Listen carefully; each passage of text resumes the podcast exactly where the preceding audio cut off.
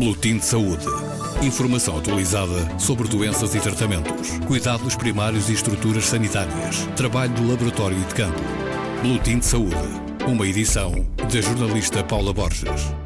O espólio do médico português Eduardo Rico foi doado ao Instituto de Higiene e Medicina Tropical esta semana para exposição e investigação. A família e o IHMT prestam assim homenagem a um dos homens que mais fez para combater a lepra. Não só tratou os doentes, como lutou também contra a discriminação e o preconceito. É precisamente essa luta pela saúde e pela integração dos doentes ao longo de 30 anos em Angola que os filhos do médico gostariam de ver honrada e estudada. É o que diz um deles, Sebastião Ricou. Pensamos todos que em vez de termos os documentos e as preciosidades do meu pai debaixo da cama, escondidas, à espera de ganhar em bolor, a gente decidiu doar para que toda a gente, a cultura tem que ser expandida e mostrada a toda a gente. Né? A decisão foi unânime. Considerou toda a família que era essencial dar a conhecer o percurso e o legado de Eduardo Rico, diz o filho, também ele, Eduardo. O meu pai foi uma pessoa, foi uma pessoa fantástica, ele, ele foi para a África, ele formou-se em 44, 1944, esteve cinco anos no Porto, eh, no Hospital Santo António, Uh, ao fim de cinco anos resolveu ir para a África, abraçou eh, este, este projeto da, da, lepra. Ele foi diretamente de, do Porto para, para Vila Luso, que era a antiga cidade do Luso, que é o Luena.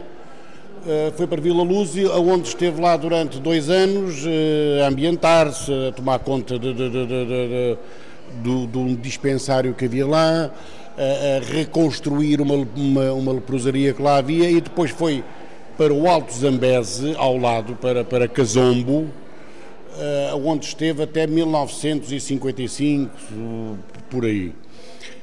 Uh, em Casombo, o que é que ele fez? Ele era, ele era além de, de, de, de médico da lepra, ele era o delegado de saúde.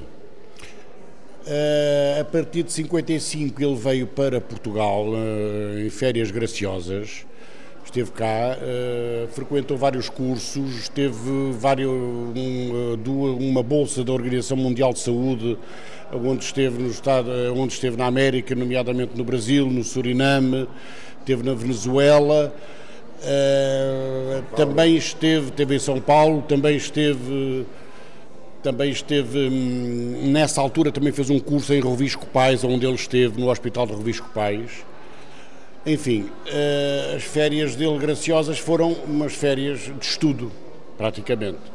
Em 1958 regressou novamente a Angola, aí já em Luanda, onde uh, reativou os serviços de combate à lepra até, até à altura em que ele se veio embora, não é? Que foi em 75. Dos tempos de infância, Eduardo guarda lembranças de um pai dedicado ao trabalho em prol dos mais vulneráveis. O meu pai ia para o mato, era o primeiro a ir, a, ir em frente. Era, eh, eu lembro-me que eu fiz uma viagem com ele muito grande, pai de 10 a 12 dias, pelo norte de Angola, e a maneira como ele, como ele se relacionava com, com os naturais das várias terras onde nós passávamos era uma coisa fantástica, porque ele sabia conversar com eles, ele chegava lá, ele chamava-os, eles faziam fila para irem ao médico. Depois, além disso, em Luanda, quando ele esteve em Luanda, de 58 até 74, 75, além de, de, de, de diretor lá dos serviços de combate à lepra, também era o diretor dos serviços de dermatovenereologia no Hospital Central, que era o Hospital da Maria Pia. Uh, além de, da consulta particular que ele dava, não era? Mas o meu pai era o verdadeiro João Semana também, porque ele percorria as capelinhas todas, ligava-lhe, o doutor, preciso de si, venha cá, não sei o que mais, e ele ia a todo lado. Ele levantava-se às seis e meia, sete da manhã e acabava de trabalhar às nove da noite todos os dias. Todos os dias.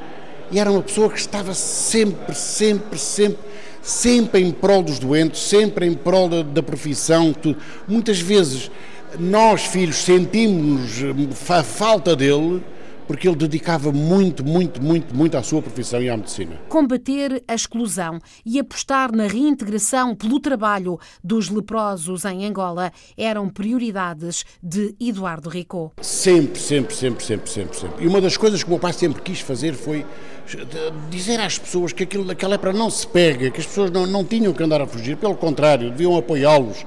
E depois a integração social deles foi fundamental, porque eles estavam connosco como se estivessem com, com qualquer outra pessoa na maior que falavam connosco, saíam, riam-se, tudo, nada, nunca houve o mínimo dos problemas da nossa parte, filhos e amigos e, e, e, pessoas conhecidas que iam lá aos serviços de combate à lepra, não sei o que mais, iam estar com eles, falavam com eles, tudo bem, tudo. Eles muitas vezes saíam, iam, iam a um café, ou, ou tomar uma, beber uma cervejinha, um copo de vinho, tudo. Nunca houve qualquer problema. Também habituaram-se integração, integração, a lidar e Não, sem, sem dúvida, pronto, eu, eu, eu achava isso tão natural, tão natural, tão natural, que, que, que nunca, nunca, nem nunca dei assim muito, muito ênfase a isso, mas hoje em dia dou.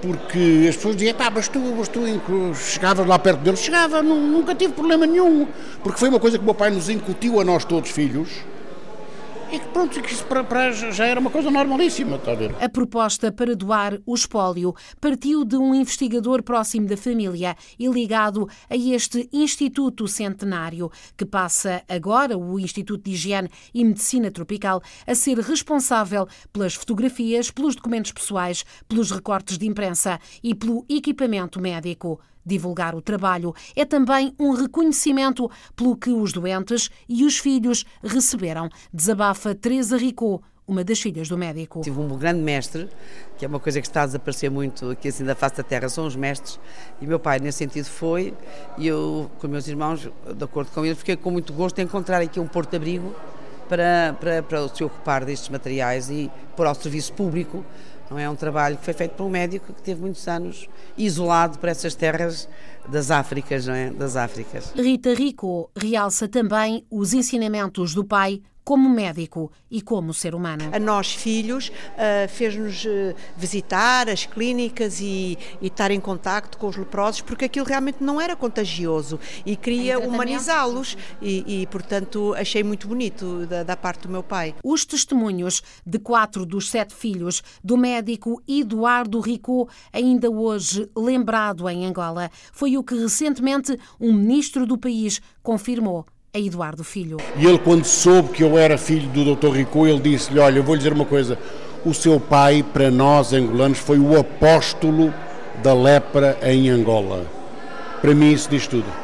A primeira mostra pública do espólio de Eduardo Rico está a partir de ontem em exposição no átrio principal do Instituto de Higiene e Medicina Tropical, na Rua da Junqueira, em Lisboa. Foi concebida e organizada por uma equipa composta por José Dória, Maria João Santos, Rita Francês e Paula Saraiva. Paula Saraiva, precisamente, destaca a importância desta obra. Este espólio ficará, agora está aqui numa exposição temporária.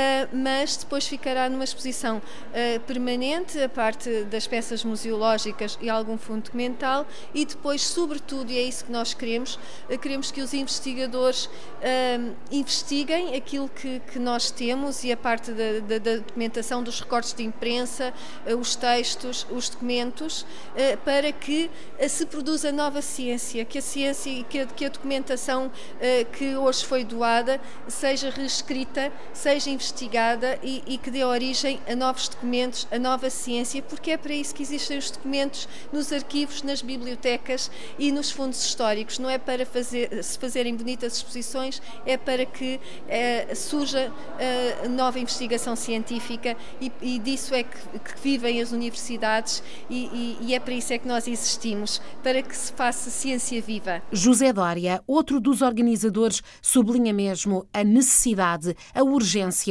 de não deixar cair doenças negligenciadas, como esta, como a lepra, no esquecimento. O tema relacionado com a lepra é um tema que precisa de ser falado, está de alguma forma esquecido aqui pela Europa, mas ainda é um problema em alguns países e que temos que estar alerta. E, sobretudo, retirar o estigma que a, que a lepra carrega ainda de uma doença eh, que tem que ser excluída da sociedade, etc.